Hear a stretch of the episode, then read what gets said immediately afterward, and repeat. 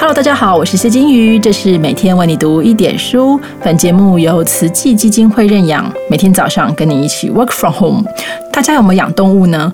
我大概从小学一年级开始，我们家就一直都是养猫的啊。所以，身为一个资深猫奴，我觉得猫可以说是我的好朋友。但我现在结婚有自己的家庭之后，还是有一只猫跟我一起北漂，当我的嫁妆，然后每天都在家里面无所事事，滚来滚去哦。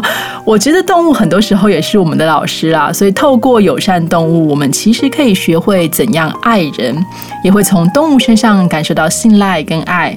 这种心情很容易让。我我们对其他的动物也保持着友善的态度，理论上这样应该会让整个环境比较好啊。比如说，我们看到野生动物落难的时候，被关在笼子里的时候，我们就很想赶快让它放生。可是，这种好心有时候反而会成为被利用的弱点。我们今天邀请的来宾是大家都很熟悉的一位老朋友谭爱珍，她都自称爱珍阿布哦，所以我们就这样叫她吧。数十年来呢，我们的爱珍阿布都很关心动物的福利，也持续在为动物奔走。他把自己跟动物的故事写成了一本非常有趣的小书，叫《爱珍妈咪与动物 baby》。我们一起来听听看他的分享。大家好，我是爱珍阿布。那么我很感恩动物，因为动物的因缘呐，让我在三十几年前开始吃素。那也因为动物呢，让我认识了佛教，开启了学佛的大门。那么这个因缘呢，就要从在三十多年前遇到了一件放生的事情。当时啊，为了我们家里面收养的动物，还有我的女儿，他们有一个比较好的生活环境啊，我就在我女儿差不多三岁的时候呢。全家就搬到了深坑的山上去住。那当年的深坑真的很偏僻哦，整条深坑老街就只有两家餐厅。那两家餐厅呢，呃，一个是在大树下，那么一个是在庙口，他们都是卖深坑豆腐。整条街上面呢，只有杂货店或者是卖一些什么嗯农具的小商店。那如果说想要去买一些比较好的食品啊，像奶油之类的，我必须。还得开车开半个小时到木栅区才能够买得到。那么当时的整个深坑哦，是真的没有任何的超级商店哦。那么在深坑的街上老街上，那早上都会有临时的那个菜摊呐，菜市场。那么这个呢，倒是我在台北市都一直没有看到过的。而且他们菜市场呢，都会有一些卖一些很奇怪的东西。有一天呢，我就带着女儿欧阳进。去逛这个深坑老街菜市场，然后呢，就在菜市场的尾端呢，看到有一个很奇怪的摊贩。那个摊贩呢，是一个中年人，长得黑黑瘦瘦的，可是在他的前面呢，没有任何的菜，却是一个一个像网状的袋子，因为。我从来没有在这个菜市场看过这个人，我就很好奇的靠过去看了一下啊，结果在他那个网状的袋子里面呢，有一个好像像像一种鸡的一个动物，然后咖啡色有斑点的，然后我就问这个。这个呃菜贩呐，我说这个到底是什么？然后他就跟我介绍哦，他说哦，这架哦是叫做野鸡哦，哦就 boy 啊，可以拿来炖汤。但我就觉得说奇怪，这个跟我平常看到的这个什么所谓的这个野野鸟野鸡哦，好像不一样。我就想起来，以前欧阳爸爸都会带我们到深坑石定的山上去，去这个呃，等于说是到郊外去做野外观察嘛。那以前就看到树枝上面哦，就是会有一种野鸟，很漂亮，然后。而且都是一对一对的飞来飞去，然后呢，呃，公的鸟呢就会有那种很蓝、很蓝、线蓝色的，呃，这个长尾巴还有羽毛。可是母鸟就是那种灰灰咖啡色，带有斑点。它就跟我现在看到它在这个呃这个网子网袋里面的这个野鸡长得很像啊。那我当时哈很着急，我就说错话了。我就说，拜托你卖给我好不好？因为这种野鸟是不能吃的。呃，你卖给我，让我去放生。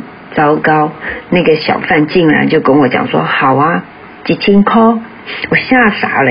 当时哈是呃一九八九年，一千块是很大的数字哎。我就跟那个小贩呐，就讨价还价，然后就一直跟他讲说，我们大家一起做好事嘛，你就卖给我去放生。结果那个小贩就很快要翻脸的说，不行啊，你不然你不要买，我不我不会卖给你。那我我我那时候一急啊，只好硬着头皮，我口袋里面也只有一千多块，我就拿一千块钱去跟他买下了这只叫做野鸡。那么。我买了之后，我就想说这怎么办呢？然后我想问他说：“你这个野鸡哦是在哪里抓到的？”因为我想说可以放得到原地去野放嘛。就那个小贩理都不理我，掉头就走了。那我我这时候我只好去找木栅动物园的朋友来帮忙，因为我那时候在木栅动物园已经有当志工了。那么当时的动物园的动物组长呢，就告诉我说，这个是叫做。台湾地质的母鸟，那么台湾地质呢都是出双入对，那么现在已经被拆散了。我们也不知道它是在哪里捕捉的，但是最起码我们可以把母鸟放回到大自然。那么动物组长特别帮母鸟的身体做了很好的检查，他说嗯健康状况都很好，所以他们就带我们到动物园哦。当时最后面哦有一个还没有开发的山区去野放。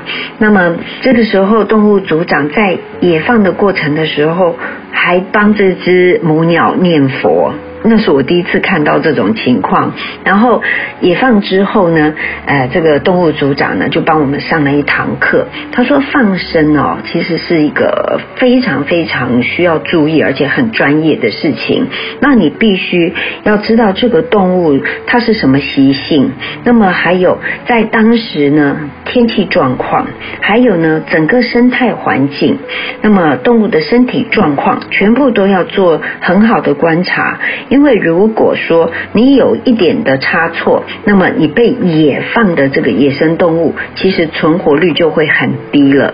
那在当时，我们都会有听说，有很多人呢，为了求功德嘛，那就会去订购很多的野生动物哦，然后去办什么放生法会。那么这些放生法会呢，哎，多半所放的动物都是鸟类啊，或者是呃鱼呀、龟啊之类的哦。那么常常有人就把这个高海拔的鸟放到低海拔山区，那或者是南部的鸟就放到北部的山区，那么没有考虑到它们的栖息生态跟整个的环境跟食物链。那么还有曾经听过，就是把这个呃锦鲤哦放到。靠海边的河口去放生，结果全部通通翻肚子死亡。那么这种就是完全没有考虑到动物生态，所以这样子的放生方法哦，其实是反而是害了他们。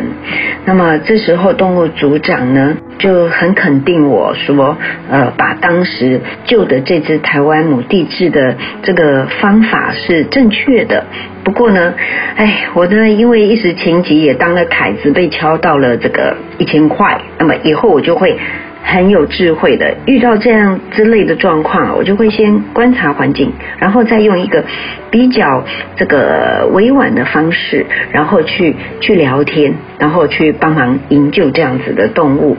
当然，动物组长哦也特别的交代说，如果真的你们放生哦，没有做很好的观察跟安排的话，放生其实等于是放死。所以这句话呢，也深深的一直都记在我的心里面。那么后来呀，诶，我就在想说。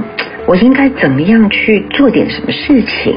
那么这个放生等于放死这种事情，真的没有办法改变吗？那我就当时去收集资料，就发觉在这个台北桥西园路啊，呃，这个桥底下呢，有很大的叫做呃供应动物放生的市场。那里面那那个整条那个桥底下有很多很多的鸟园。那我就背着照相机，然后到那边去看。那些鸟呢，都是被挤压在一个铁笼子里面，然后堆得高高的，然后里面的鸟的种类都不太一样。那么我就拿着照相机在那里拍照，一直拍照，因为他们专门就是供应人家做放生法会用的这些鸟类。那当时我在那边拍照的时候，被鸟店的人发现啊，他们很凶的出来，这个好像要揍人的样子，吓到赶快跑。那。然后当时在这个关渡宫的外面啊，因为那个时候好像还有一条很大的排水沟，那上面都会有一些餐厅，然后也有很多的摊贩哦，他们就会在那里贩卖海鱼。海龟哦，然后各式各样活的，然后我这次就很聪明了，我就是呃去问说啊这些是要给人家吃的吗？然后这个老板就会说，哎呀，这个当然你要吃也可以啊，不过这些哈大部分都是啊让这个人家买回去哈，然后去这个放生的啦，这是做功德的啦。哦，然后在这个时候我就说我可以拍照吗？哎，他说可以啊，不要紧啊，我就拍了很。多的照片，那当时我想说这些照片哦，跟这些讯息，我应该要怎么样让大家知道呢？我就去询问这个当记者的朋友，说这个可以做一个专题报道吗？结果记者朋友跟我讲说，哎呦，这个是算什么鸟新闻呐？根本就不会有人要看，而且呢，这种新闻谁要写啊？哎。那时候我就看到我拍的照片，而且是呃去特别洗了一大叠，那这些照片一点用都没有。那么我就只好放下等待机会了。那后来呢？因为我吃素的关系哦，在素食自助餐里面就看到有一个很大很大的海报，那个上面写的叫做“全国供佛斋生大会”的海报，然后上面都有是各大佛教寺庙的住持啊、法师的照片，还有道场的地址哦。因为我那个时候从来没有接触过佛教，那我想说，所谓的放生一定。就是跟宗教有关嘛，跟佛教有关。那这些法师我通通不认识啊，可是嗯，我就想到了，我可以问他们啊，我可以告诉他们说这件事情是不对的啊，不应该这样做啊。我就从这个照片里面啊。哎，我就去看看他们，好像嗯，看起来比较年长的，很很威严的哈。然后也有一些好像我曾经有听过的。然后呢，我就把我之前拍到的这些放生的动物的照片，然后呢，还附上一封很恭敬的信，然后请教他们为什么。佛教要有这种放生法会，而商店呢，为了这个赚放生法会钱，他们就会去大量的捕捉动物，然后在运送过程当中会造成，因为不同种类的动物关在同样的笼子里面，除了紧迫挤压，他们还会互相的去伤害对方。那么。送到商店的时候，其实存活的已经不高了。然后再因为放生的生态环境不一样，那么放出去呢，又造成了很多大量的死亡。难道没有比放生更好的方法吗？这个时候我就很慎重的连同信跟照片用挂号寄出去，然后我就在想寄出去有没有用，我也不知道，就只好这算是我一点点静心的方法。结果没有想到啊，我的信寄出去不到一个星期哦，我收到了第一封回信，然后还是挂号信，我当时很兴奋的打开来一看呐。哇，那是用毛笔写的回信哦，是佛教僧伽协会秘书长圣灵寺的金能长老他亲自回的信。金能长老就在信中很慈悲的回答我当时所提的问题。他写的是：我亦如是见解，如是放生，实是助长害身造业，有为。悲智之本，非我佛教之正法。我第一次看到啊，是这样子的正面回复我的疑问。那么，我觉得，哎，真的很兴奋。那么不可思议的哦，就接连着就收到来自全省好几位的法师的回信。大概我寄出去三十几封，也回了二十几。二十几封的回信。那么里面大部分都是说，这个正信的佛教绝对不会为了祈求功德而去做动物放生的事情。那么我就在这边挑选了几位法师的回信来跟大家分享一下。那么当时有中华佛。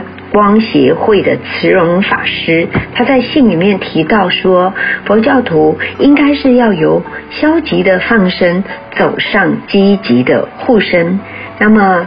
嵩山寺的灵根长老，他亲笔开示说，目前呐，一般佛教徒的放生方式呢是有改善的必要的，而且他把他的这个我写的信，还有他的回答，把他这个开示啊，全部就登在《狮子吼》杂志。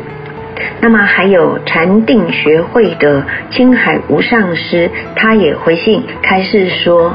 大家不买，就不会有人去捉了。当然，遇到动物受伤，理所当然的是应该照顾它，等它康复之后，找到适当的地方而放生。这是身为万物之灵的人类应该有的行为。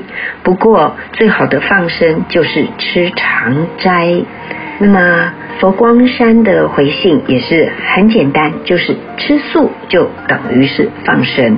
南投延陵山的妙莲长老，他辞世劝勉一个人吃素就能够放百千万条生命，这才是真正的放生。如果大家都吃素，自然就不危害生灵了。延陵山常年推广慈悲健康素，所以呼吁大家以素食来护生，勿滥放生。啊，虽然说啊，在当时呢。这些珍贵的开示啊，没有任何的管道可以跟大家分享。但是呢，也因为啊这些开示呢，让我知道了原来正信的佛教他们的精神是在哪里。那么也开启了我学习佛法的大门，那么更坚定了我护身吃素的心愿。所以呢，这些信件呢，我到现在都还很珍贵的保留着哦。